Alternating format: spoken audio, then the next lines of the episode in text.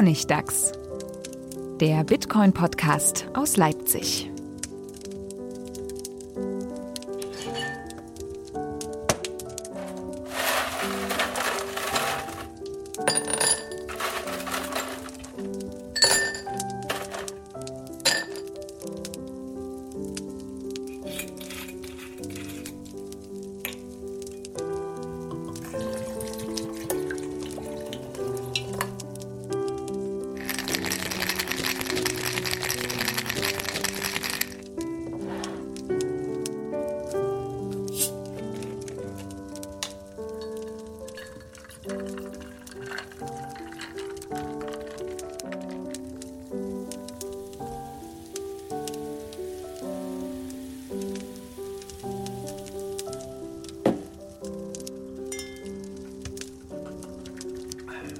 Herzlich willkommen zur neuen Honigdachs-Folge, Honigdachs Nummer 17, dem Bitcoin-Podcast aus Leipzig und immer noch aus der Welt.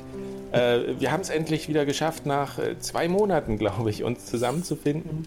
Äh, Manuel, hallo Manuel, du hier in Leipzig auch? Hallo zusammen, ich bin wie immer hier in Leipzig. Genau, aber in einer anderen Ecke wie ich. Und Stefan, du bist äh, unser Außenkorrespondent von wo gerade? Äh, ich bin äh, passenderweise an der Gold Coast in Australien, also an der Goldküste. Ähm, mm. ja? noch, noch, heißt sie nicht Bitcoin-Küste, aber es könnte sich ja ändern. Digital Gold Coast. Digital das ja, das, vielleicht sollten wir die mal aufmachen irgendwo. okay, ähm, es ist ja, äh, es, es, gibt Themen ohne Ende, über die wir sprechen Wahnsinn. können, aber wir haben uns jetzt für, für eine Handvoll entschieden. Wir werden kurz mal ein, zwei aktuelle Sachen besprechen und dann natürlich in, das, in die größten und wichtigsten Themen einsteigen, die ja auch gefragt wurden, ähm, dass wir die bitte mal ein bisschen besprechen können. Und zwar ist das alles, was mit diesem New York Agreement äh, zu tun hat. Da geht es um die Skalierung von Bitcoin, wo sich wieder Industrieleute getroffen haben und einen Kompromiss gefunden haben wollen äh, dann gibt es aber noch diese UASF-Bewegung, User Activated Soft Fork, die am 1. August starten soll, was auch nochmal für zusätzliche Verwirrung, äh, ich glaube, bei nahezu allen Beteiligten äh, sorgt. Gerade aktuell kam jetzt auch die UAHF, User Activated Hard Fork, als, als Gegenschlagsmaßnahme quasi zur UASF. Ähm, das werden wir ein bisschen besprechen und dann ist natürlich dieses ganze ICO, äh, Initial Coin Offering, Bubble, Blase, Riesenpreis, äh, Anstieg bei Ethereum, äh, das bevorstehende. das so mit dem, mit dem Titel Flippening äh, gekennzeichnet ist, wird, wird Ethereum Bitcoin als größte und wichtigste Kryptowährung ablösen. Das wollen wir versuchen auch noch ein bisschen zu besprechen. Wir haben also ein volles Programm und äh, wollten aber am Anfang nochmal kurze Updates geben zu ein, zwei Sachen. Bei euch ist so, äh, Stefan, deine Seite war kurz offline, bitcoinprivacy.net? Äh, wenn dann kurz, also wir hatten ein paar Probleme mit den Zertifikaten oder so. Äh, Jorge hat äh, den Server gewechselt, weil wir, die, unser Server war einfach voll. Wir brauchen ja SSDs und äh, wir hatten ein halbes Terabyte SSD und das war halt einfach voll. Also die Bitcoin-Blockchain ist groß genug. Jetzt haben wir ein Terabyte und ich hoffe mal, das reicht noch eine Weile. Ähm, aber das, äh, also ja, es, es, kostet auch ein bisschen Geld, so eine Webseite zu betreiben. Und äh, also so viel auch zur Skalierung. Das äh, ist selbst für so einen Service, der die Blockchain nur mal so anguckt, gar nicht so einfach. Mhm. Und du hattest es ja angekündigt, dass das passieren wird, noch bevor du wieder heimischen Boden betreten wirst. Ich, äh, ich, hatte nicht gedacht, dass es so schnell geht. Das hat mich selbst überrascht, dass es, dass es so schnell ging. Ich hatte gedacht, es müsste eigentlich gerade so reichen, die, die, die, die, äh, die Harddisk, also die SSD, aber es war schon, glaube ich, Weihnachten oder so vorbei. Also es war, äh, ging wahnsinnig schnell. Aber ich sag mal, angesichts des gestiegenen Bitcoin-Kurses ist es vielleicht verkraftbare Kosten, die da auf euch zukommen? Ich denke, wir werden es uns leisten können. okay, Manuel, was hat sich bei dir so getan? Deine Seite ist, ist online. Ist weiterhin online. Ich pflege fleißig News ein. Komme kaum noch hinterher, weil es so viele News gibt. Läuft alles. Okay, kurz, kurz und bündig. Ja, bei mir äh, äh, wollte ich ja nochmal kurz ein kleines Update geben in der ganzen OneCoin-Thematik. Diese, diese ganze juristische äh, die juristischen Feinheiten ziehen sich etwas. Äh, Stand ist immer noch die negative Feststellungsklage wird gerade geschrieben ähm, und eingereicht. Und ich habe tatsächlich, und das ist eigentlich das, das Interessante äh, daran, ich habe von dem ähm, Budget, was mir freundlicherweise von der Community zur Verfügung gestellt wurde, jetzt auch die erste Auszahlung gemacht. Und da gab es ein interessantes ähm, Ereignis, nämlich äh, ich habe das über eine Hardware-Wallet, verwalte ich das und habe quasi die Auszahlung gemacht. Ähm, und die Hardware-Wallet, da habe ich so vorher auch im Internet ein bisschen gelesen, im Zuge dieser ganzen Preissteigerung, dass es mit den, mit den Fees, mit den Gebühren teilweise Probleme gibt. Und da hat bei Reddit jemand geschrieben, dass er unglaublich viel Gebühren auf einmal zahlen musste, weil das komisch berechnet wurde. Äh, und auch ich habe das so, diese Transaktion gemacht und war, mir hat selbst äh, die Hardware-Wallet hat mir angezeigt, hier, das sind aber hohe Gebühren, die du bezahlen musst. Willst du diese Transaktion trotzdem machen? Ich habe das alles überprüft und äh, das, ich fand das soweit okay, weil es irgendwie, es ging um über 3000 Euro und da fand ich jetzt irgendwie 3 Euro einen fairen Preis für die Gebühr. Ähm, und da habe ich aber später auf die Adresse geguckt, auf die Spendenadresse und da sind nochmal 600 äh, Euro mehr runtergegangen. Äh, und da was? dachte ich so, ach herrje, was ist hier passiert? Habe ich jetzt aus Versehen ist das tatsächlich passiert, dass ich irgendwie einen Riesenbetrag an Gebühren irgendwie äh, ins Netzwerk gepustet habe ähm, und war halt den ganzen Tag verwirrt, weil ich hatte die, die Hardware-Wallet nicht bei mir und konnte das nicht überprüfen. Ähm, aber letztlich ist es so, äh, in meinem Account, den die, die, den die Wallet noch verwaltet, ist das Geld noch vorhanden. Aber ich kann nicht so richtig nachvollziehen, warum die das gemacht hat, warum den größeren Betrag von dieser Adresse abgebucht hat und wieder auf quasi eine Unteradresse äh, in dem Account gelegt hat. Genau, ich würde vermuten, das ist das Wechselgeld. ja, das ist doch normal. Also, genau. Also wenn du eine Adresse, du musst ja eine Adresse immer ganz ausgeben. Du kannst ja nicht nur ein bisschen ausgeben von der Adresse. Ja, ja. Aber ich meine, auf der, auf der Spendenadresse, da sind 105 Transaktionen eingegangen. Und ähm, ich verstehe nicht, ich kann nicht nachvollziehen, warum der so verschiedene, also warum da so viel Wechselgeld entstanden ist, weil es gab, glaube ich, nur eine, eine Transaktion, die größer war als das, was ich ausgegeben habe. Und das passt irgendwie rein rechnerisch nicht. Ähm, also ich, ich verstehe schon, dass das technisch alles korrekt ist, was da abläuft. Und äh, äh, aber wenn man sich das von außen anguckt, und meine Idee war ja auch, das über die Adresse so ein bisschen transparent zu machen, dass man sieht, wie viel Geld ich ausgegeben habe ähm, dass das nachvollziehbar ist und dass es an der Stelle schon äh, im, im, Test, jetzt im Testbetrieb, ist das schon gescheitert, so. könnte man sagen. Hm. Also ich will damit nur sagen, wer sich jetzt die Adresse anguckt und sieht, da ist, da ist so und so viel runtergegangen, es ist weniger runtergegangen als das, was man jetzt nachvollziehen kann, wenn man sich nur diese Adresse im Block Explorer anguckt, die Spendenadresse. Hm. Ja, das ist ja, wie gesagt, das, würde man erwarten, weil du, du musst ja, also ich habe das natürlich falsch gesagt, du musst natürlich nicht alles ausgeben, auf einmal was auf der Adresse ist, aber du musst also einmal ausgeben, was auf dem äh, UTXO ist. Und wenn du halt große UTXOs hast, die Frage ist, warum hat deine Wallet jetzt gerade diese gewählt, die es halt ausgegeben hat, dann entsteht natürlich Wechselgeld. Das ist schon, ist irgendwie klar, dass das passiert. Und es wäre auch irgendwie, also du müsstest es ja dann theoretisch wieder auf die gleiche Adresse zurücktun, wenn du das so darstellen wolltest, aber das ist eigentlich auch nicht richtig, das so zu machen. Also äh, gab ja auch ein bisschen Kritik, dass du das so gemacht hast mit einer festen Adresse, weil das äh, so ein bisschen Privacy gefährdend ist und so. Ähm, ist vielleicht nicht die ideale, der ideale Weg, das zu machen, aber äh, ja, aber es ist der transparenteste Weg. Ja. Ja, in der Kürze der Zeit ja auch war es. Und äh, tatsächlich ist es auch wieder ein Experiment, wo man viel daraus lernen kann in diesem ganzen Usability äh, Aspekt und, und was man eigentlich auch als Nicht-Nerd ähm, vielleicht rauslesen kann anhand der Daten. Mich hat halt nur gewundert, dass in der Blockchain tatsächlich zwei Transaktionen aufgetaucht sind. So richtig. Bei anderen Transaktionen ist mir das noch nie so aufgefallen, wenn ich, wenn wir in Workshops irgendwie Transaktionen machen und dann gucken wir über den Block Explorer, wie die, wie die aussehen, dann ist es eigentlich immer so dargestellt, dass man eine Transaktion hat. Da sieht man nie noch diese zweite quasi Wechselgeldtransaktion, die war jetzt nur in dem Fall tatsächlich als eigene Transaktion zu sehen. Extra das hatte mich so ein bisschen gewundert. Das ist interessant tatsächlich, ja. Also interessant, was die Hardware-Wallet dann da gemacht hat. Gute Frage. Ja. Aber naja, gut, das ist so der, der aktuelle Stand. Gerade. Und ist deine Webseite online? In ist, Vollständigkeit? die ist online. Tatsächlich. auch, der, auch der Artikel, der in Frage stand? Der ist noch nicht wieder online. Das soll ja das Gericht klären. Ach so. Bitte.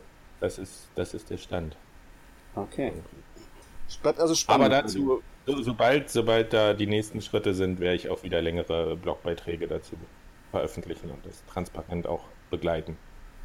Es gab ja schon häufiger irgendwelche Gerichtsprozesse im, im Bitcoin-Universum, ob es jetzt Mt. Gox ist oder was älteres. Und das war immer furchtbar un, unerträglich, wie lange sich sowas zieht. Oh ja. Wenn ein Gerichtsverfahren irgendwie jahrelang dauert und in Bitcoin ist ein Monat schon eine Ewigkeit. Da werden wir wohl einfach Geduld haben müssen. Ja, und es ist tatsächlich auch sehr nervig. Also das immer noch so mitzuschleppen und zu sagen, und dann hier ist wieder Anwaltskorrespondenz und man muss hier nochmal irgendwie der Form halber das und das nachreichen und keine Ahnung, pipapo. Das ist schon auch nicht ohne, muss man sagen. Also das Leben wäre entspannter, wenn es das gäbe. Aber so ist es. Aber es freut mich zu hören, dass es losgeht und auch äh, auf Augenhöhe losgeht und Gegenbewegung in Bewegung kommt. Ja, und, und man muss ja sagen, ähm, vom Timing her habe ich ja sehr großes Glück gehabt, ähm, weil das Crowdfunding Anfang Mai stattgefunden hat und das war kurz bevor der Bitcoin-Kurs einfach mal steil nach oben ging. Das stimmt, ähm, ja. Also ich glaube, wenn man jetzt auf die Adresse guckt, liegen da 30.000 Euro oder Dollar irgendwie, irgendwie in dem Dreh. Äh, da kann man sich schon ein bisschen von streiten. ja, aber ich will es ja gar nicht alles ausgeben. Das ist ja auch das Wichtige. Eigentlich soll es ja größtenteils ähm, wieder zurückgehen. An die Beteiligten. Aber lasst uns doch jetzt mal zu, dem, zu den drängenden Fragen kommen, die ja auch gestellt wurden, äh, mit der Bitte, dass wir uns damit beschäftigen. Ähm, UASF, Backward, Q-Time oder, oder mal zwei, wie man sagt, New York Agreement, äh, Agreement, die Skalierung von Bitcoin. Wo, wo steigen wir da am besten ein? Was, was sollen wir sagen? Dieses, dieses Agreement, was da getroffen wurde auf der Konsensus-Konferenz äh, in New York Ende Mai? Das finde ich eine sehr undurchsichtige Geschichte, muss ich sagen. Also da, da ist es auch ein komischer ein also Anfangspunkt, aber es ist, ja wohl, das ist, warum nicht? Fangen wir da an. Was, was haltet ihr von diesem Agreement?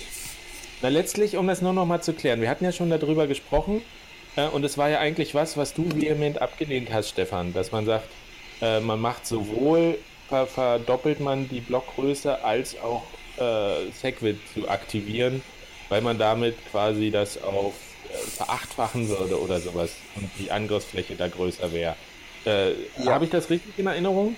Ja, das, das ist ja auch, auch, auch jetzt schon wieder so ein Streitpunkt, weil das gar nicht so klar ist. Also die, dieses, dieses Agreement ist ja von Leuten gemacht worden, die entweder keine Ahnung haben von der Technik oder äh, sich bewusst dumm stellen.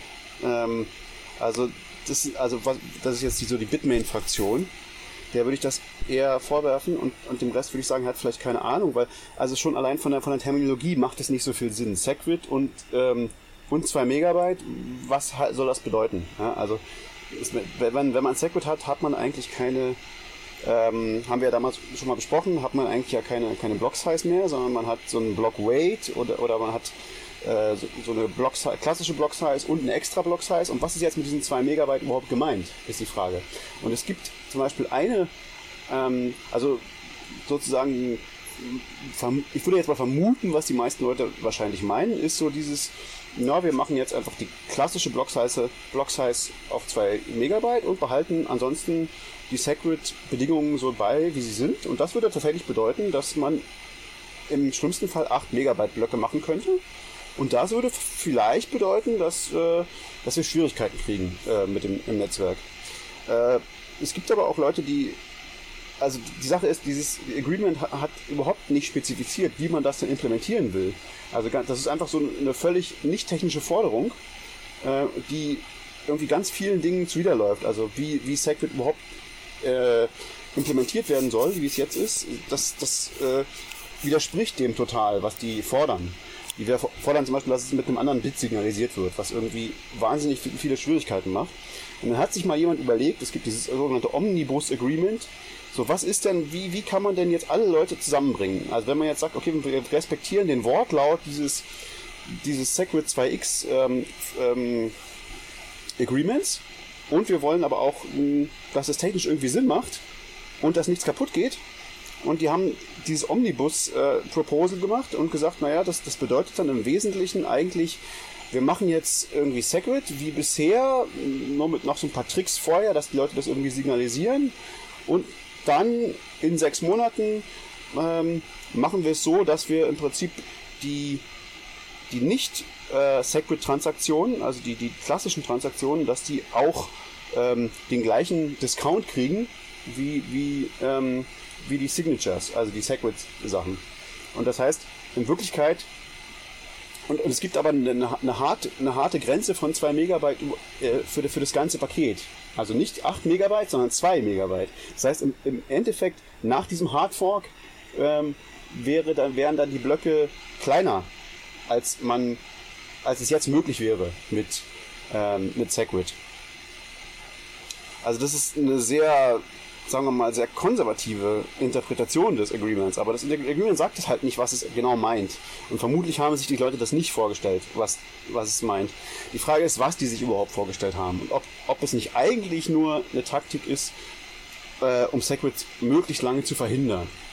Ähm, das würde ich nämlich vermuten, dass das dahinter steckt, weil das, weil das eben das, was da verhandelt wurde, ist was völlig Unklares und was, was viele Leute verschieden sehen und ähm, was eben eben nicht irgendwie so ein Konsens der ganzen, der ganzen ähm, Community ist, sondern irgendwie irgendwelche nicht technischen Leute, die scheinbar einen großen wirtschaftlichen Einfluss haben, haben irgendwas beschlossen, was erstmal technisch gesehen gar keinen Sinn macht. Und, und noch dazu kommt, dass äh, die Deadlines enorm knapp gefasst sind extrem. für so Umwälzungen.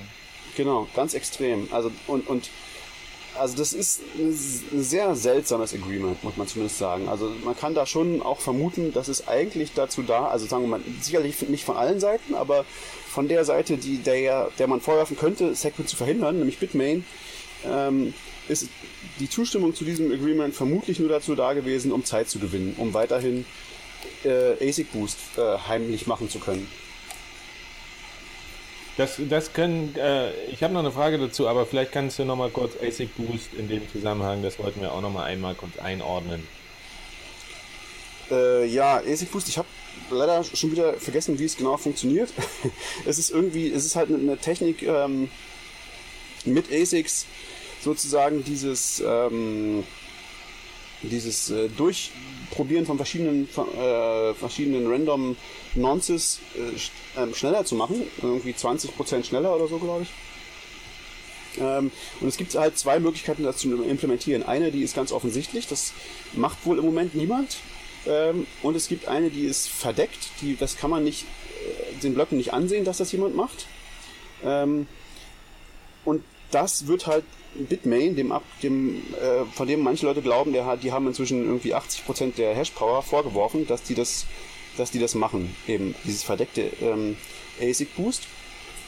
Äh, um um nochmal einzuwerfen, das wichtige Aspekt ist, dass diese Technologie ASIC Boost patentiert ist. Das ist ein das wichtiger Aspekt. Kann die niemand benutzen im Moment? Doch, Bitmain, die haben, Bitmain hat das Patent.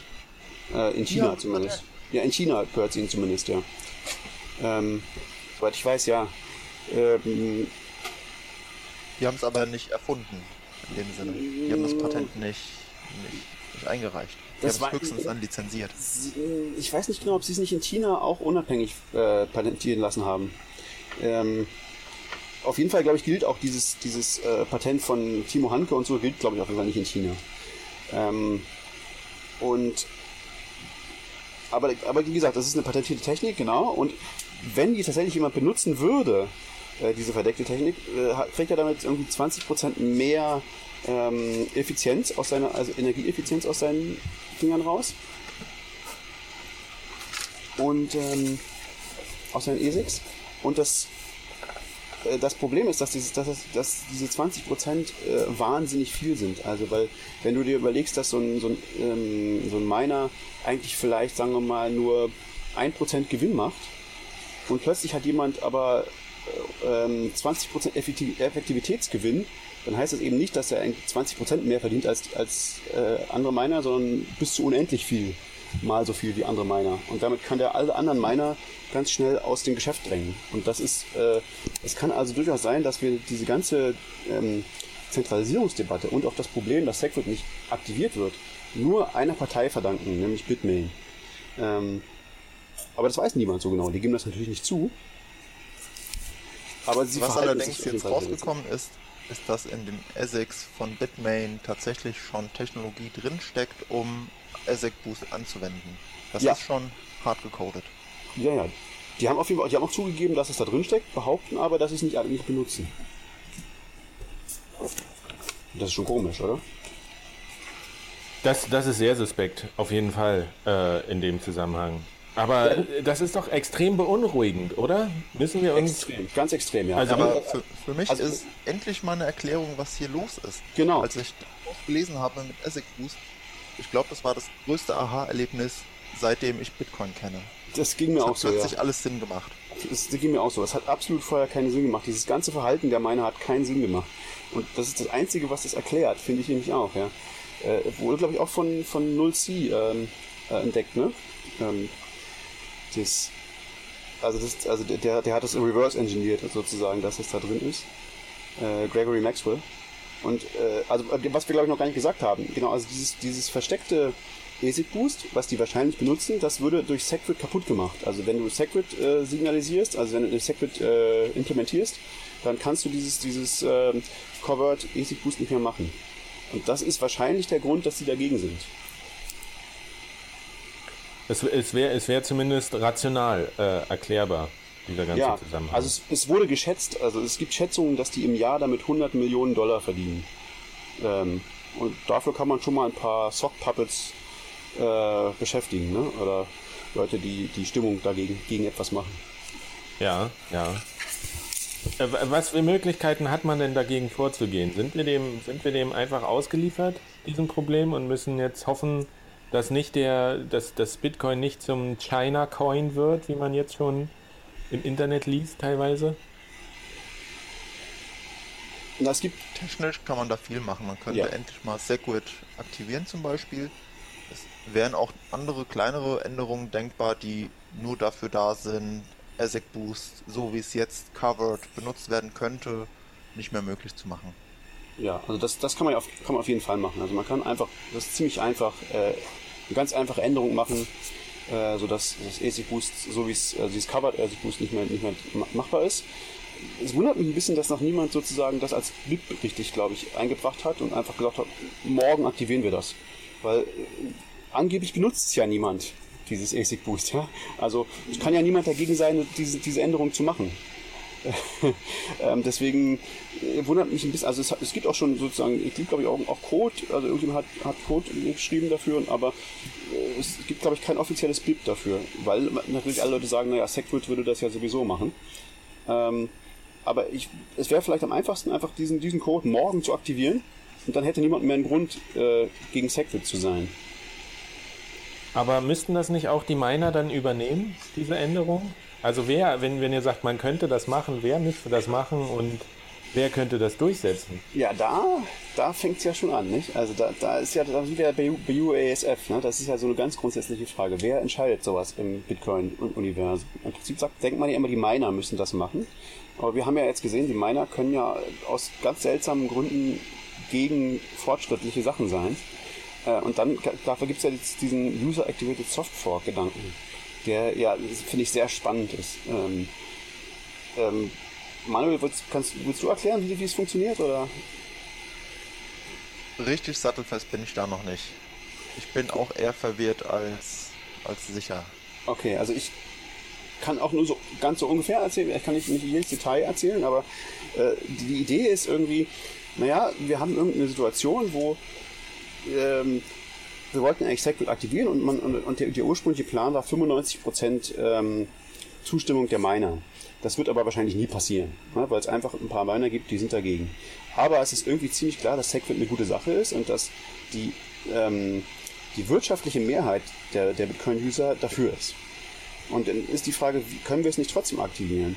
Und da gibt es diesen genannten User-Activated Soft Fork. Also wir machen einen Soft Fork. Ein Soft Fork ist ja anders als ein Hard Fork etwas, was die Regeln des, des ähm, Bitcoin-Netzwerks nur verschärft und nicht, nicht aufweicht. Also alles, was, was vorher ging, ähm, äh, also es, ähm, es geht nichts, was vorher nicht ging, aber manche Sachen, die vorher nicht gingen, äh, die vorher gingen, gehen jetzt nicht mehr. Das ist ein Softfork.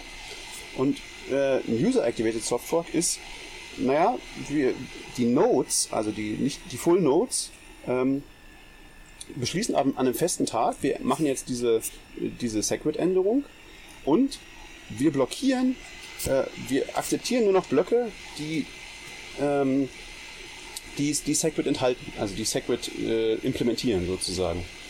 Äh, wenn, wenn die, oder also die, es gibt ein Signal, das sagt, dieser Block ist, ist, ist äh, also von meiner, dieser Block ist, ist äh, Intel Segwit sozusagen. Und äh, wir akzeptieren jetzt nur noch Blöcke, die das haben. Alle anderen ignorieren wir einfach. Wir tun so, als wären die nicht da. Also alle Full Nodes. Ins wichtig ist, dass es Full Nodes sind ähm, von allen wirtschaftlich relevanten äh, Parteien, so Exchanges, äh, irgendwelche äh, BitPay, irgendwelche äh, Leute, die, die halt irgendein wirtschaftliches Gewicht haben. Ähm, was dann nämlich passieren würde, selbst wenn wir nicht die Mehrheit der Miner hätten, aber wir brauchen natürlich ein paar. Irgendwer muss, muss diese Blöcke schon meinen. Sonst mhm. würde es, ähm, dann, dann sehen all diese wirtschaftlich interessierten Parteien sehen nur noch die, die Segment-Blöcke. Die anderen, die sind einfach nicht mehr da.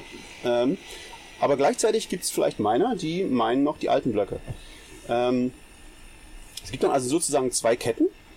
Eine, eine strengere, die Segwit-Kette, und die, die sozusagen alte, wo die alten Regeln immer noch gelten. Und jetzt, ähm, was jetzt sozusagen, was die, was die Idee ist, ist, die, die wirtschaftliche Mehrheit denkt sich natürlich, naja, dieses alte Bitcoin ohne Segwit ist nichts mehr wert. Ich verkaufe alle meine alten Bitcoins und kaufe mir Neues, kaufe mir mehr, mehr Bitcoins von, von UASF, von Segwit. Ähm, damit sind die, sind die UASF-Bitcoins äh, mehr wert. Und dann werden auch alle Miner sich überlegen, naja, ich kann jetzt zwar schon auf der alten Chain weiter meinen, aber das ist ja nichts mehr wert, dieser alte Bitcoin. Der neue Bitcoin ist viel mehr wert.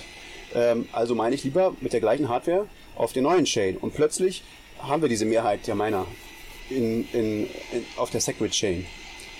Ähm, da gibt es natürlich wahnsinnig viele Fälle zu betrachten, was passiert, wenn so und so viel Prozent das und das machen. Ähm, aber die Idee ist, wenn wir eine wirtschaftliche Mehrheit von Leuten haben, die diese Segwit-Kette bevorzugen, dann können wir die Miner dazu zwingen, ähm, das auch zu implementieren. Und das einfachste Problem, was die alten Miner haben, ist, die kriegen ihre alten Bitcoins gar nicht los, weil die Exchanges die gar nicht annehmen. Richtig, genau. Das die allermeisten Exchanges sollten es ignorieren. Richtig, genau. Das ist die Idee. Aber das Problem ist doch bisher, dass es, dass die Unterstützung für UASF doch sehr gering ist und sich noch kaum eine große Exchange zum Beispiel dazu bekannt hat, das zu unterstützen. Ja, das ist bis jetzt noch ein bisschen das Problem. Also die, die, es ist ein sehr, es ist ein relativ riskanter Plan. So dieses UASF. Ähm, also es, es geht, glaube ich, gut, ziemlich sicher, wenn mindestens 33 Prozent der Miner dabei sind. Aber wenn weniger sind, dann ist es schon schwierig, weil zum Beispiel, wenn wir jetzt nur die Blöcke von den Minern nehmen, die die UASF unterstützen, und das sind vielleicht nur 10%, dann sind diese Blöcke am Anfang auch äh, zehnmal so langsam. Also die kommen nur alle 100 Minuten im Schnitt. Also da kann man auf der, auf der Kette am Anfang schon mal gar, nichts, gar nicht viel machen. Ähm, bis, bis sich mal die Difficulty angepasst hat und so. Also da gibt es schon, schon ein paar technische Schwierigkeiten und es ist schon ein sehr radikales, ein radikaler Ansatz und der geht auch sehr schnell. Also das Timing ist natürlich auch sehr krass. Also das ist ab 1. August soll das passieren. Das ist natürlich extra so gewählt, weil SegWit ja am, ich glaube, 1. September ausläuft. Also wenn es bis dahin nicht, die, das, das ursprüngliche SegWit-Proposal nicht aktiviert ist, dann verfällt es. Und dann, da gibt es dann auch einen alternativen Vorschlag, BIP 149, also UASF ist, ist, ist BIP 148 und es gibt BIP 149, das ist das konservativere, das sagt, naja, wir versuchen es dann einfach nochmal, wenn es nicht geklappt hat mit SegWit, mit weniger Majorität oder so. Ähm, und es haben auch viele äh, Core-Entwickler deswegen gesagt, naja, das ist ihnen irgendwie zu krass. Also sie finden das schon sympathisch und richtig, aber es kann halt auch schief gehen. Also es kann dabei zwei, können dabei zwei Chains entstehen und es kann jede Menge Chaos entstehen und das äh, will man vielleicht nicht. Ja, was, was ja verständlich ist für, für mich als normaler Nutzer, ich bin in der Situation, dass ich sage, ich werde aber auf keinen Fall irgendwas mit Bitcoin machen ab 1. August bis weiß ich nicht, zwei Wochen lang oder sowas, bis sich da ein bisschen der Staub liegt und man sieht, ob, ob sich das schon wieder in Luft aufgelöst hat oder was da wirklich passiert ist. Ja, völlig verständliche Re Reaktion, genau. Nur eben die, die Frage ist halt, also, also es gibt halt jetzt sehr viel Rara-Rhetorik ne, auf, auf uh, Bitcoin. Ist so. Der UASF ist so der Bitcoin Independence Day am 1. August und so. Äh, und das finde ich schon auch sehr nachvollziehbar, so, weil es ist schon eine krasse Situation, wenn du sagst, es ist im Wesentlichen ein Miner aus China irgendwie scheinbar verhindern kann, dass sich Bitcoin weiterentwickelt. Ähm, und, und, und wahrscheinlich wirklich die Mehrheit der ganzen, also mehr als 51 Prozent äh, von, von, von der Mining Power hat, durch einen Trick eigentlich, also durch einen Angriff im Prinzip. Ähm, das finde ich schon irgendwie nicht hinnehmbar. Aber ich weiß auch nicht, ob UASF der eleganteste Weg ist. Das sozusagen, das ist ein sehr, ist ein sehr, sagen wir mal, radikaler Weg. Also ich denke auch, man sollte als erstes mal dieses ASIC Boost äh, Problem lösen und dann hoffe ich, dass sich Segwit automatisch, äh, also dass das, dass, dass, dass, das auch Probleme löst, dass Segwit nicht aktiviert wird. Weil, äh, und das verstehe ich noch nicht so richtig, warum das noch keiner eingebracht hat. Also warum das noch keiner, weil ich kann mir nicht, also, weil, wie gesagt, es kann niemanden geben, der dagegen ist, Basic Boost abzuschaffen. Weil es benutzt ja angeblich keiner. Ja, wäre doch mal Zeit für dich, dein erstes Proposal einzureichen, oder? es, es, ist nicht, also die, der Gedanke ist jetzt auch nicht neu, glaube ich. Also die, ich glaube. Äh, ja, aber irgendwer muss es machen. Irgendwer muss es machen. Vielleicht sollte ich mal ein BIP einreichen, ja. Also vielleicht. Äh, ich habe gerade nicht so viel Zeit, aber ja. Also wenn das bis, im, bis zum Juli, wenn ich wieder da bin, noch nicht niemand gemacht hat, dann werde ich mal ein BIP einreichen, glaube ich, ja. Was, was ich in dem Kontext ganz interessant fand, das hat schon früh jemand äh, auf Twitter oder sowas geschrieben, das fand ich einen sehr guten Input einfach, um diese ganze Situation zu bewerten. Der hat gesagt, äh, noch nie in der Geschichte der Menschheit war es eine gute Idee, dem Mob die Macht zu geben.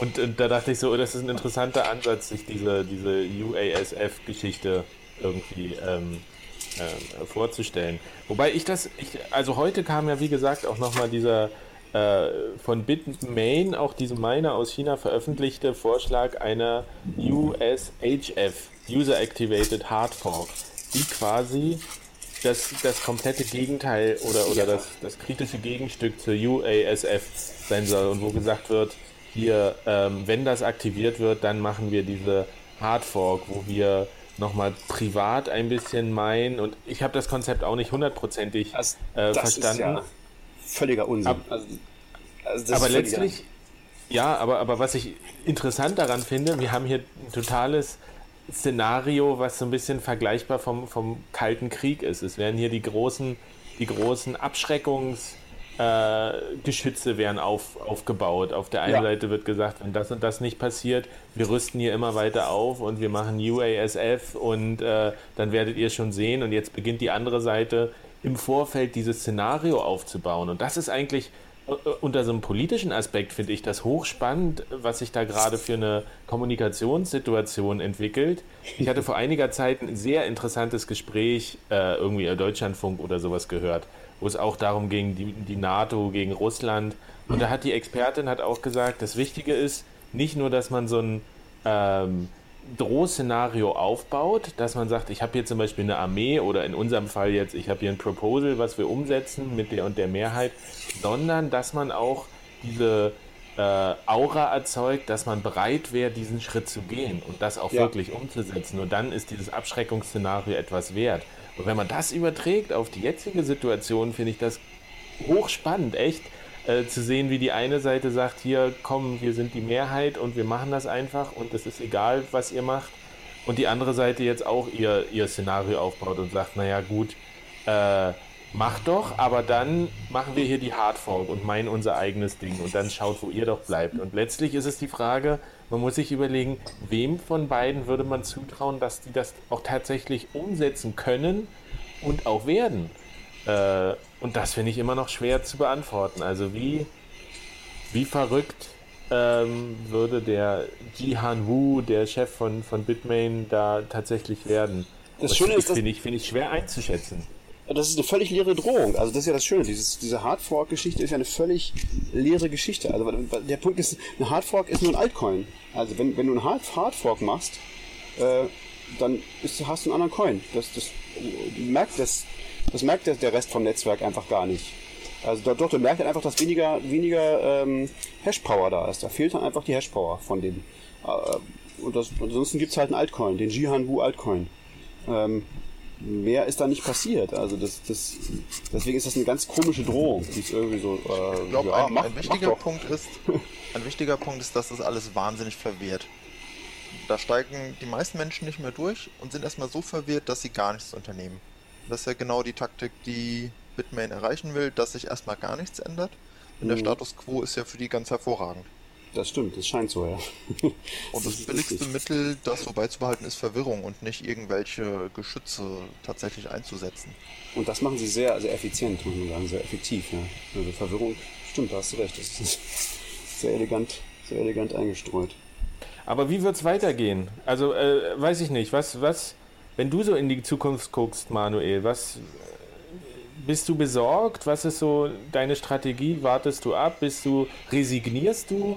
Äh, bist du optimistisch, dass irgendwas passiert? Hast du deinen dein unbändigen Glauben an, an Bitcoin, den Honigdachs, der sich von nichts aufhalten lässt, schon verloren? Äh, ich bin da zweigeteilt.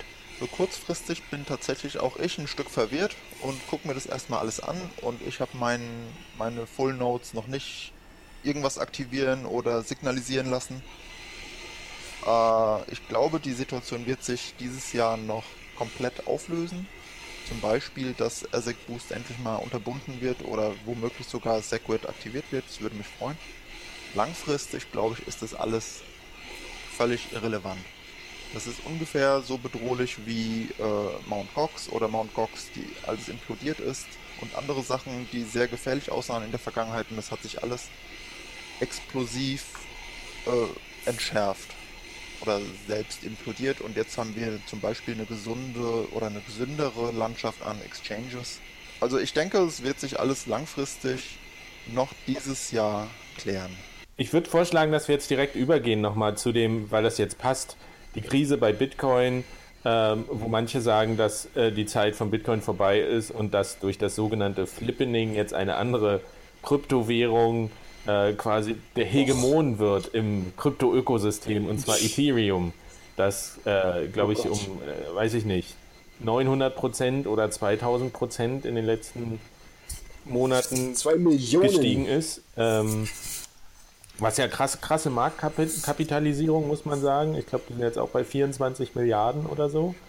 Äh, Im März war es gerade mal eine Milliarde. Ähm, und was ja ganz klar getrieben ist, dieser, dieser Riesenpreis durch diese, diese ICO-Bubble, Initial Coin Offering, also ja. Projekte, die sagen, ja. wir machen gar keine eigene Blockchain mehr, wir machen kein Altcoin, sondern wir schütten eine Art Token aus, der auf der Ethereum-Blockchain läuft. Wir nutzen die Infrastruktur der Ethereum-Blockchain, machen da unser eigenes ökonomisches Ding drauf so ein Experiment gab es letztes Jahr mit, mit der DAO, die ganz grandios gescheitert ist. 150 Milliarden US-Dollar hat, äh, Millionen US-Dollar hatte die auch zusammengetragen. Wurde dann gehackt und jetzt der neue Trend ist ja wirklich diese Tokens, äh, äh, diese Coins, die irgendwie geschaffen werden, wo ja immer abstrusere Rekorde gebrochen werden. Also Brave, der Internetbrowser, hat ja irgendwie innerhalb von 30 Sekunden 35 Millionen zusammengetragen. Und äh, wie hieß dieses neue Projekt? Auch irgendwas mit B, was jetzt. Bank Bancor, Bancor. Bancor 150 genau. Millionen oder so in drei Stunden oder was? Keine Ahnung, das ist absurd. Und, und die und viele Leute sagen ja, das ist das, das Verrückte daran ist, dass die eben äh, die, die Nachfrage nach Ether so in die Höhe treiben, weil man an diesen, an diesen Token-Sales kann man nur teilnehmen oder größtenteils laufen die halt über Ether und dass die dann aber gebunden werden, dass die dann Richtig. in den Projekten drin sind äh, und das natürlich unter ökonomischen Aspekten eine totale Katastrophe ist, weil äh, die gar nicht im Umlauf sind und diese Projekte sich darüber finanzieren und wenn der Preis jetzt doch mal zurückgeht, dass sie vielleicht panisch anfangen, alles zu verkaufen und das aber auch so eine Konzentration ist auf einzelnen Adressen ähm, und dass, dass die interne Ökonomie total gestört ist. Und ganz ehrlich, wenn ihr mich fragt, mein Bauchgefühl, dass wir hier eine enorme Blase haben, die da entsteht. Also bei mir sind alle äh, Warnlampen sind, so, sind seit einiger Zeit an, dass wir hier irgendwann, und das ist der wichtige Faktor, wir wissen nicht wann, irgendwann eine massive Vernichtung von Wert wiedersehen werden. Eine Bereinigung, ja. wenn die Blase platzt. Ähm, wobei man aber sagen muss, und das ist der wichtige Faktor, Faktor, Märkte können sehr, sehr lange irrational fungieren und wir wissen nicht, wie, was da noch wächst und was da noch kommt in dem Zusammenhang. Naja, und wie es klingt, immer. als hättest du. Wie, Sorry. Wie immer, es werden keine Werte vernichtet, die werden ja nur verlagert. Die hat dann halt jemand anderes. Und dann werden sehr, sehr, sehr, sehr, sehr viele Menschen dastehen und sagen, ja Mist, meine Kohle ist jetzt weg. Richtig. Es klingt, als hättest du den Artikel von Whale Panda auch gelesen. Äh, ja, den, den, den, den, werden wir verlinken. Ja, der auf jeden gut, Fall, der, ist gut. Großartig. Der ist so groß. Ich habe ihn auch vorgestern und ich, erst da habe ich dann auch wirklich verstanden, warum das so ist mit dem Ethereum gerade. Also diese, diese dass diese ICO-Blase, das ist ja so genial von denen. Also wenn die das geplant hätten, das ist ja wirklich genial. Ja? Also dieses äh, dazu, jetzt ich habe mich mal gefragt, wozu ist denn Ethereum da? Ethereum ist ja für nichts da, aber es ist natürlich die ideale Betrugsplattform. Und jeder, jedes jeder, jeder ICO betrug. Und ich muss sagen, ich kenne keinen einzigen ICO, wo ich sagen würde, es ist kein Betrug. Also es ist, nicht, es ist irgendein Projekt, was irgendwie Sinn machen könnte. Ich habe noch kein ICO gesehen, was irgendwie Sinn machen könnte, ja. Aber ich habe sehr viele gesehen, die Millionen eingenommen haben. In Dollar jetzt. Und jedes von diesen Dingern natürlich verknappt natürlich auch die, die, den Ether. Gleichzeitig. Also jedes von diesen Dingern, was, was du auf CoinMarketCap jetzt steigen siehst, äh, macht gleichzeitig treibt das Ether nach oben. Das war mir vorher überhaupt nicht klar. Also, aber das ist, das ist natürlich, ist natürlich brillant, aber es ist natürlich, wie gesagt, auch unglaublich gefährlich. Ja? Also das, das ist wie so ein Kartenhaus, was jederzeit zusammenbrechen kann. Ja, weil alles, alles auf Ether basiert und äh, dort ist ja auch das Phänomen, dass langsam die Difficulty Bomb zum Tragen kommt. Das heißt, dass, dass die Schwierigkeit steigt, dass die Blöcke langsamer werden und dass äh, auch der, der Na das Erzeugen quasi neuer Ether langsam, bisher noch sehr langsam zurückgeht, ähm, weil diese Difficulty Bomb soll ja dazu da sein, langfristig den Umstieg von Proof of Work, vom Mining weg hin zu Proof of Stake zu machen, was, wo es aber auch noch an dem äh, finalen Konzept fehlt, eigentlich, wie man das machen will. Was ja, ja auch. Sie haben ein Konzept. Nee, sie haben ein Konzept. Also sie haben schon ein Konzept. Es ist nur nicht so klar, äh, ob sie das wirklich implementieren. Also das ist ja, das ist ja auch so ein Ding mit dieser Difficulty Bomb. Die haben sie ja schon mal entschärft. Also da, da muss man sich keine Sorgen machen, dass das das Problem ist, weil äh, die Sache ist an Ethereum, es ist ja Vitalik Coin. Äh, ja, Vitalik sagt, stimmt. jetzt ändert es sich, ändert es sich. Es ist schon öfter passiert. Ist, äh, also für mich, ich habe, bevor ich das verstanden habe bei diesen ICOs, habe ich einfach gedacht, naja, es ist natürlich einfach brillantes Marketing. Ja, Ethereum sagt uns allen ähm, seit Anfang des Jahres, ähm, sagt, Ende, irgendwann Ende des Jahres, ja, irgend, es ist irgendwie, sie haben es wirklich irgendwie, irgendwie so gesagt, wahrscheinlich irgendwann Ende dieses Jahres, ähm, erfüllen wir alle Versprechungen, die ihr euch jemals erträumen konntet äh, von einer Kryptowährung. So, also Proof of Stake und, und Skalierung und all so ein Zeug, ja, das, das wird alles so, das ist alles so ganz im Wagen gehalten und es wird auch ein ganz wahrer Termin gegeben, so Ende des Jahres irgendwann. Da ist natürlich wahnsinnig viel Zeit und jetzt gerade ist natürlich dieser, dieser irre ähm, Nachfragedruck aus, aus Japan, der gerade gekommen ist und wo die Leute halt gerne das äh, sagen, ah ja, Bitcoin ist ja super geil, aber wir wollen eigentlich noch was an, was noch mehr Geld bringt. Und, und da kaufen natürlich alle Ethereum. Dachte, daran liegt das natürlich, dass, dass, dass Ethereum steigt. Aber das, das, dieser Effekt wird natürlich durch diesen ICO-Wahn mit jedem ICO nochmal noch mal verstärkt. Es ist, ist eine verrückte, verrückte Geldmaschine einfach, die da, die da gebaut wird. Und man merkt ja, dass das niemand unter Kontrolle hat. Ich habe heute erst nochmal, äh, äh, heute hat Vitalik, oder ich habe den gesehen, der hat auch nochmal einen Tweet äh, gesetzt, ja. wo er gesagt hat, dass er viel zu spät gemerkt hat, dass dieses ganze Werben mit, ich bin ein Advisor für ein bestimmtes Projekt, dass das gar nichts mit ähm, Advising zu tun hat, also mit Beratung, sondern dass das alles nur um Marketing geht, weil er in jedem... Das ist, das ist ihm jetzt äh, klar geworden. Ja, ist, ja, ja, ich, ich habe es nicht gewusst. So, hat, ich habe nur gelesen den Tweet, wo er gesagt hat, äh, ja, ab jetzt werde ich, ich verspreche das ab jetzt nicht mehr zu machen, Advisor-Rollen anzunehmen. so, hallo? Du hast da ein Projekt, wo, wo in das gerade irgendwie Leute Milliarden Dollar investieren, so, und du sagst, ah, naja, ab, ab heute mache ich nicht mehr. So, weil halt, äh, nur weil Whale Panda halt vorgestern geschrieben hat, mal klar gemacht hat, was das, was da so passiert. So, und, und hat er gesagt, naja, ach, naja, stimmt, das war vielleicht, naja. Er hat nicht mal gesagt, nee, das war vielleicht nicht in Ordnung. Er hat nur gesagt, mache ich jetzt nicht mehr.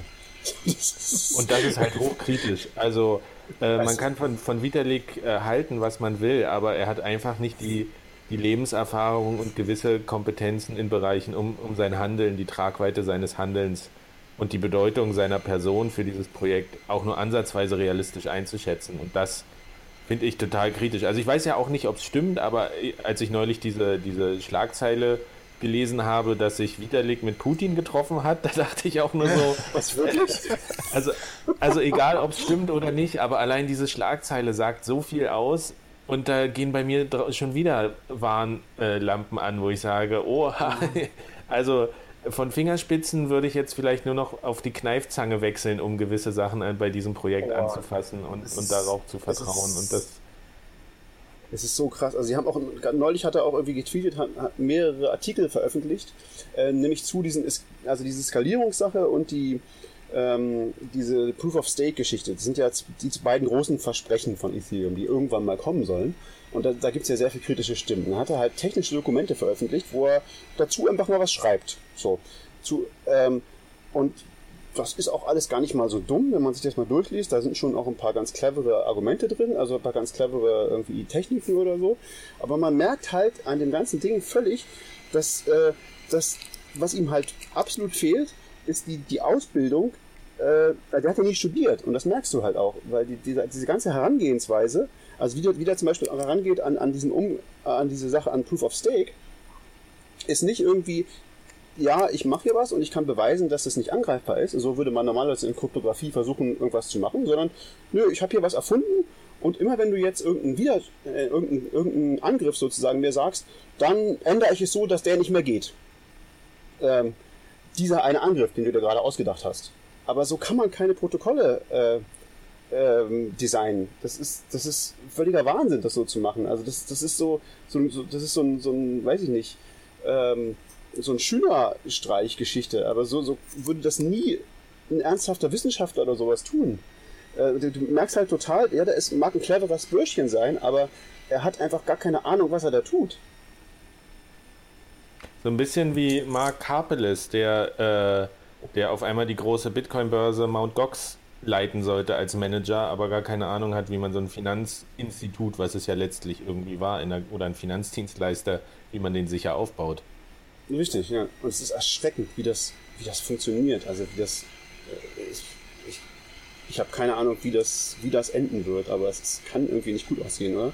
Also es ist ja auch nicht nur Ethereum. Wenn du jetzt alle, alle anderen Shitcoins anguckst, ähm, es ist ja die große Zombie-Apokalypse. Ich hatte ja gedacht, Ethereum ist tot. Ne? Ich hatte aber auch gedacht, Ripple ist tot. Das hatte ich schon vor drei Jahren gedacht. Ripple ist wieder Ripple, da. Ripple ist wieder da. Äh, das neueste Ding, BitShares ist wieder da. BTC Echo oder wie die heißen, schreiben, oh, neue, neu in, in den Top Ten, was ein ganz neuer Coin, BitShares. BitShares, der Gründer von BitShares hat, hat äh, vor, weiß nicht, einem Jahr oder so äh, selbst zugegeben, dass sein Projekt gescheitert ist. Jetzt ist es wieder da, es ist wieder in den Top Ten.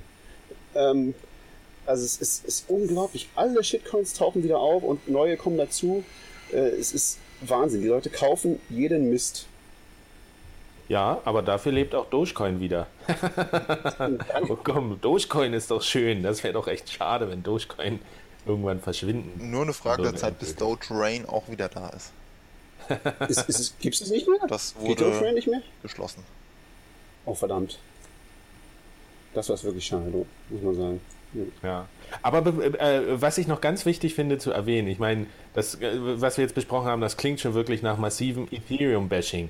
Man muss sagen, es gibt auch sehr, sehr kluge und kompetente Leute, die an diesem Projekt arbeiten und egal, ob Ethereum jetzt ein Erfolg wird oder nicht oder eine Blase, das, was sie erarbeiten und sind ja trotzdem wertvolle Erkenntnisse, die man auch aus dem ja das gesamte Ökosystem lernen kann. Ähm, also ich finde es irgendwie wichtig an der Stelle zu sagen, dass ich schon großen Respekt davor habe für die vielen ehrlichen Leute und kompetenten und ehrlichen Leute, die Zeit und Energie da rein investieren, zu gucken, das vielleicht doch zum Laufen zu kriegen.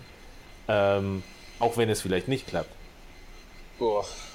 Ja, wer, wer zum Beispiel? Ich, ich kenne die nicht persönlich, aber ich habe so ein paar Podcasts gehört von Leuten, die, die sich einfach selbst sich nur mit dem theoretischen Konstrukt auseinanderzusetzen und zu gucken, was, was kann funktionieren und was kann nicht funktionieren, ist ja äh, ein Wissensgewinn auf einer gewissen Art. Ähm, Also ja, ich kann da jetzt keinen persönlich nennen und kein, kein Ergebnis, aber ich meine, selbst wenn das ganze Ding krachen geht und dann Riesenschaden entsteht und die Leute sagen werden, das war nicht nur die Dotcom-Blase äh, äh, des neuen äh, irgendwie der, der 10er Jahre, sondern das war noch viel größer, ist, kann man da doch unglaublich viel daraus lernen aus dieser Entwicklung. Und das, ähm, das war ein sehr teurer Erkenntnisgewinn, muss ich sagen. Also ich finde eben, dass es, dass, dass es bei CryptoCoins ist es was anderes als jetzt bei gewöhnlichen Open Source Projekten, wo du sagen kannst, ja, jeder kann mal probieren, äh, kann ja dabei keinen Schaden oder es ist irgendwie, man gewinnt ja immer und man lernt ja immer was dabei. Also ich finde da eine gewisse, also das, das, das ist schon sehr, sehr verantwortungslos, finde ich, was jeder, der da mitmacht, irgendwie äh, betreibt. Äh, indem man zumindest irgendwie willentlich ignoriert, dass da äh, irrer Schaden entstehen kann. Ja, ja, das stimmt schon, aber es gibt Leute, denen ist das, denen ist das nicht bewusst irgendwie. Die, die konzentrieren sich auf was anderes. Ähm, naja gut, da könnten wir uns jetzt noch ewig drüber streiten. Und aber hin, dass sie nebenbei Millionäre werden. So, ach, ach, sicher. Naja, ja, aber guck mal, willst du, willst du jetzt, äh, äh, wir haben ihn häufiger genannt, Fluffy Pony, willst du den mit in den Topf werfen und sagen, das ist, wenn er sagt, kauf kein Monero und dadurch steigt aber der Preis irgendwie, weil die Leute Monero kaufen. Es ja. ist doch auch eine Manipulation. Und obwohl er irgendwie auch ganz, ganz glaubwürdig versichert, dass er, dass er gute Absichten hat, äh, ähm, ist das doch auch eine kritische Position irgendwie. Das, das, er, ist, er ist ein wirklicher äh, Grenzfall, würde ich sagen. Also bei ihm ist es, du hast völlig recht, auch das ist irgendwie schwierig, wobei ich bei ihm sagen muss, das, was er tut, ist, äh, ist eine Nische, die sonst nicht abgedeckt wird und ich finde, er deckt das auf eine ähm, sehr ehrliche Art ab. Ähm, also man kann es nicht besser machen, das was er tut, glaube ich. Also und habt, habt ihr diesen Stunt mitgekriegt? Das war ja, das war doch ganz großartig, wo er, Fluffy Pony, der wurde ja so gedisst jetzt von der Monero äh, Community. Habt ihr das mitgekriegt? Nee, das ja, war unglaublich. Irgendwie was behauptet, dass eine große Ankündigung kommt. Das, und dann, das war fantastisch. Oder? Dann war es eine groß. Ja, er hat halt diese ganze ICO-Geschichte so irgendwie so auf die Schippe genommen. Er hat halt ja, genau angekündigt, ja, Monero irgendwie wartet, in drei Tagen kommt die große Mega-Ankündigung und so. Ich glaube, im Rahmen von dieser ganzen Konsensus-Dings, äh, wo er auch war, so, äh, dieser Konsensus, ähm, wer ist das, äh, diesem Treffen da? Und, und dann ist er dahin und hat einfach nichts gesagt, hat einfach gesagt, äh, also hat ein Video gemacht, so, was so diese ganzen ICO Werbevideos persifliert und hat halt gesagt so, nö, das war jetzt Quatsch, es gibt überhaupt keine Änderung, es gibt überhaupt keine Neuigkeiten. und das, darauf ist, daraufhin ist der Monero-Kurs, weiß nicht, um 30% gefallen oder so. und äh, und die, die, die Monero-Foren waren voll mit irgendwie mit Hass und das, also die Leute haben ihn wirklich, haben ihn wirklich gehasst dafür. Ja? Und das, das musste erstmal bringen, so als Leiter von so einem Projekt, so, das so zu, zu konterkarieren. Also zumindest, also er macht das zumindest sehr sehr bewusst und sehr ironisch und so. Natürlich wird auch er dabei Millionär, ja, sehr viel, vielfacher Millionär. Aber, äh, aber man kann es nicht besser machen, glaube ich. Ich wüsste, also ist, was er da macht, ist auf jeden Fall die eleganteste Art, sowas, sowas zu machen. Und man kann ihm nicht vorwerfen, dass er da irgendwie, finde ich, so, wie sagt man, unverantwortlich ist dabei. Ja, aber, aber das ist halt der Punkt, auf den ich hinaus wollte. Es gibt noch viele andere, die genauso sind wie er, die aber vielleicht nicht so im Rampenlicht stehen, die nicht so prominent ja. irgendwie sich auch äußern, die irgendwie an ihrem Projekt arbeiten und glaube ich auch mit sehr guten Absichten, ohne böswillig sind. Äh, dem stehen natürlich wahrscheinlich eine bedeutend größere Menge äh, von Leuten gegenüber, die schon, äh, wo die Grenze zwischen Geschäftsmann und Scammer nicht so eindeutig zu ziehen ist. Ähm, ich, ich wollte nur sagen, dass, die, dass ich für diese Leute Respekt habe, die es auf jeden Fall da draußen gibt, die da ehrlich ein Projekt verfolgen und selbst wenn sie offensichtlich auf dem falschen Pfad sind, ähm, was Sinnvolles machen. Aber es braucht Aber da, natürlich ja. beides. Man braucht auch zusätzlich ein Projekt, was der Welt tatsächlich was Neues, Brauchbares bringt. Wenn man an irgendeinem Quatsch arbeitet und das ehrlich und mit guten Absichten macht, ja. Dann ist halt auch wenig wert. Aber ja. da, ist, da ist auch der interessante Faktor, ab wann bewertet man denn, ob das, ob das was gebracht hat, ob das ein sinnvolles Projekt war? Das, das, das war ganz interessant. Ich habe vor ein paar Jahren äh, mal ein Interview geführt, ich glaube mit mit Radko Albrecht äh, über Bitcoin. Mhm. Und der meinte auch, ähm, in den Medien wird immer gesagt, das ist doch gescheitert und alles, aber was ist denn der Zeitraum, ab wann man bewertet, wann ein Projekt Erfolg hatte? Was äh, gerade gerade bei so Projekten, die eigentlich Prozesse sind. Äh, ich meine, Bitcoin ist ständig im Wandel. Wann kann man da sagen, das ist jetzt etabliert oder das, das geht nicht mehr weg? Da gibt es ja keinen festen Zeitpunkt. Das, deswegen finde ich das immer ein bisschen schwierig zu sagen. Auch diese Bewertung, wie man, wie man Projekte denn da überhaupt einordnet als gescheitert oder das hat nichts gebracht. Im Gegenteil, ich, mein, ich würde es nicht an der Zeit festmachen, denn es gibt zum Beispiel auch immer noch Litecoin. Und da sehe ich auch jetzt nicht so viel Sinn. Und das wird wahrscheinlich nie weggehen. Ich, ich, dachte auch, dass es keinen Sinn macht. Inzwischen bin ich gar nicht mehr so sicher. In Litecoin kann man jetzt äh, Lightning machen, weil Segwit aktiviert ist. ähm, also falls es in Bitcoin nie stattfinden würde, dann äh, sehe ich eine gute Chance, dass äh, das Litecoin der neue das Supercoin wird. Das stimmt, da habe ich mich auch sehr gefreut und werde auch Litecoin mehr beobachten. Also da war ich ganz verblüfft. Ich habe auch immer gedacht, Litecoin ist ja völliger Mumpitz, ist ja für nichts gut. Aber vielleicht ist es, vielleicht habe ich mich geirrt. Das stimmt. Also tatsächlich, vielleicht kann man es tatsächlich gar nicht, gar nicht sagen. Also und vielleicht gibt es auch eine Anwendung für Ethereum. Das gibt es ja auf jeden Fall als, als super, als Meta-Scam-Coin. Aber ob wir das halt gebraucht haben, bin ich nicht so sicher. Aber war nicht jetzt erst gestern auch ein Artikel, dass die UN irgendwie, äh, um Flüchtlingen in Syrien zu helfen, den Geld ja. per, Ether, äh, per, per Ethereum Sowas liebe ich. Ja, solche Dinge liebe ich ja. Also das sind ja völlig, völlig sinnlose. Das sind so mega sinnlose Projekte. Also wo, wo du halt irgendwie, wenn du es mal genauer durchliest, irgendwie kannst du dir halt sagen, wozu muss das irgendeine Blockchain sein oder so? Äh, oder, also warum? Äh, nur weil es jetzt hip ist. So, das, das, diese, diese ganzen Projekte, gerade diese, diese ähm, Do-Good-Projekte, das ist oft so, da die Leute haben überhaupt nicht verstanden, wozu es überhaupt gut ist. Es ist nur irgendwie so, ja, es ist jetzt hip. So, wir machen jetzt Blockchain und deswegen machen wir jetzt UN, macht das auch die UN. Also, aber warum? Also, äh, hat keinen Sinn. Äh, warum gibt die UN, hat, stellt die UN nicht einen MySQL-Server auf? Das wäre doch viel sicherer und billiger und wir müssten nicht äh, äh die Ethereum äh, damit fördern. Also es ist das ist das Ding. Bei den allermeisten Projekten kannst du einfach nicht begründen, allein warum es auf einer Blockchain sein müsste, geschweige denn auf, auf, auf Ethereum. Also. Okay, okay. Na, ähm, ich würde jetzt zum Abschluss gerne noch eine Frage diskutieren, äh, die, die wahrscheinlich wirklich relevant ist. Wenn wir jetzt das, was wir alles besprochen haben, ich meine, Bitcoin, äh, gewisses Risiko ist noch da, wie sich das in den nächsten Monaten entwickeln wird. Ethereum, wir sehen die große äh, ICO-Blase. Äh, äh, BitShares, was auf einmal wieder da ist, äh, Monero, wo rumgetrollt wird, Litecoin, was auf einmal vielleicht doch einen Sinn macht. Wenn ihr jetzt so in die Zukunft guckt, worauf setzt ihr eure Pferde? Irgendwie 100% Bitcoin oder sagt ihr, okay, ich sichere mich vielleicht doch gegen den Super-GAU ab und äh, könnte mir vorstellen, vielleicht ein bisschen was in Litecoin zu investieren oder sowas. Wenn ihr, wenn ihr jetzt mal so ein, so ein, virtuelles Portfolio habt, ihr sagt, ihr habt jetzt hier, wir sagen jetzt mal an, 100 Bitcoins äh, fürs nächste halbe Jahr, wie würdet ihr die verteilen? Alles, was wir besprochen haben, hat für mein theoretisches Portfolio keinen Einfluss. Ich habe immer noch ein so bombenfestes Vertrauen in Bitcoin, dass ich locker 90 Prozent, also 90 Bitcoins von diesen 100 in Bitcoin halten würde. Und dann vielleicht ja. 10 irgendwie gemischt.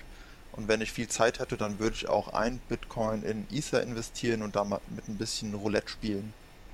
Wenn ich Zeit hätte. Ja, das, wird, das würde ich vermeiden. Also auf keinen Fall. äh, nee, ich, ja, ich, ich habe überlegt, ob ich 100% Bitcoin machen würde, würde ich wahrscheinlich. Äh, ja, wahrscheinlich würde ich 100% in Bitcoin investieren. Äh, einfach, weil ich ganz sicher bin, dass alle anderen Altcoins wahnsinnig platzen werden. Wahnsinn, also vielleicht Monero, das hat eine Anwendung. Ähm, würde ich ein bisschen was vielleicht, weiß nicht, 5% oder irgendwie so. Keine Ahnung. Aber alles andere hat meiner, also alles, was, ich weiß nicht, vielleicht kenne ich irgendwas, ich kenne bestimmt sehr viel nicht, aber ich kenne nichts anderes, was irgendeinen Sinn macht. Also alles andere ist, glaube ich, hat keine Daseinsberechtigung in, in dem monetären Sinne. Und ich glaube, dass es alles um 99% fallen wird. Äh, genau, ähm, das meinte ich auch mit diesem 1% von meinem Investment. Dann, damit würde ich auch Sachen shorten. Also darauf wetten, dass ah, ein bestimmter ist, Coin fallen wird. Das, das, ist eigentlich sehr schlau. Ethereum shorten könnte, könnte der, der Deal des Jahrhunderts sein. Ich weiß nicht, ob man das kann. Ähm, mit, großen, mit so großen Geldmengen wie 100 Bitcoin. Keine Ahnung. Die Frage ist natürlich, und das ist dann die, die, Alles auf die goldene Frage, wo ist oben und wo es dann abwärts ja. geht. Das ist auch das Ding. Also ich, ich würde mich auch nicht trauen. Also weil, wie gesagt, es gibt ja, du hast es vorhin schon mal angesprochen, dieses Ding so, die Märkte können länger irrational bleiben, als du solvent bleiben kannst. Ne? Und das ist, also niemand kann es wissen, wie lange, wie lange die, bis, wie, wie lange es dauert, bis die Japaner merken, dass man Ethereum nicht essen kann. ähm, ich, ich, weiß es nicht. Also es, das ist, gutes, das, das ist eigentlich ein gutes Schlusswort. Und ich erinnere mich an The DAO da habe ich wochenlang den Kopf geschüttelt und dachte immer, okay, jetzt sind wir ganz oben, weiter kann es nicht gehen. Dann hat sich es nochmal noch mal verdoppelt. Und nochmal und nochmal. Ja, und dann ging es ganz dann, schnell. Da, da kam, dann ging es echt sehr schnell, ja. Also das ist, man kann es einfach nicht wissen, aber, aber eins ist gewiss, es wird wieder fallen. Ähm, und was ich, was ich mich halt frage, ist, was passiert an diesem Punkt mit Bitcoin? Also fällt Bitcoin auf oder nur ein bisschen? Oder steigt Bitcoin plötzlich auf über 10.000 Dollar, weil alle diese Shitcoins in Bitcoin wieder fließen? Ich weiß es nicht. Was passiert dann in diesem Moment, wenn die Blase platzt? Ja, das, das hängt auch davon ab, wie, wie der Stand bei Bitcoin gerade ist und in welche Chain ja, ja. das dann fließen soll. In die UASF oder die USHF. Richtig, ja. Also es, es bleibt auf jeden Fall sehr spannend, oder? Also es, ähm, ich glaube, wir sind noch nicht, noch nicht am Ende mit diesem Podcast. Wir müssen weiter verfolgen, was passiert. Und wie viel ja. davon passiert bis zur nächsten Folge? Wahrscheinlich mehr, als wir denken. Die bald kommt. Die hoffentlich bald kommt. Ja, das ist auf jeden Fall die letzte Folge jetzt, glaube ich, die wir, die wir äh, nicht mehr, nicht, nicht gemeinsam in Leipzig machen, würde ich vermuten. Okay. So, in weniger schön. als einem, einem Monat bin ich wieder da. Klasse. Sehr gut. Wir freuen uns. Ähm, das, ist doch, das ist doch ein guter, guter Punkt, um jetzt hier Feierabend zu machen. Ähm, ich fand es sehr erhellend und habe mich auch sehr gefreut, mit euch mal wieder äh, plaudern zu können, weil äh, für mich ist das sehr hilfreich. Es ist nämlich enorm schwer, sich im Internet einfach zur Zeit zu informieren, weil eigentlich äh, alle, alle irgendwelche Interessen verfolgen, die irgendwas schreiben. Und da irgendwie eine klare Linie zu finden, finde ich zurzeit enorm schwer. Aber reden hilft. Insofern bedanke ich mich für eure ähm, äh, kompetenten Einschätzungen und Meinungen. Ob sie stimmen oder nicht, darf dann jeder für sich selber entscheiden, der das hört. so ist es. Immer kühlen Kopf bewahren und verschlüsselt eure Backups. Macht's gut. Tschüss. Tschüss.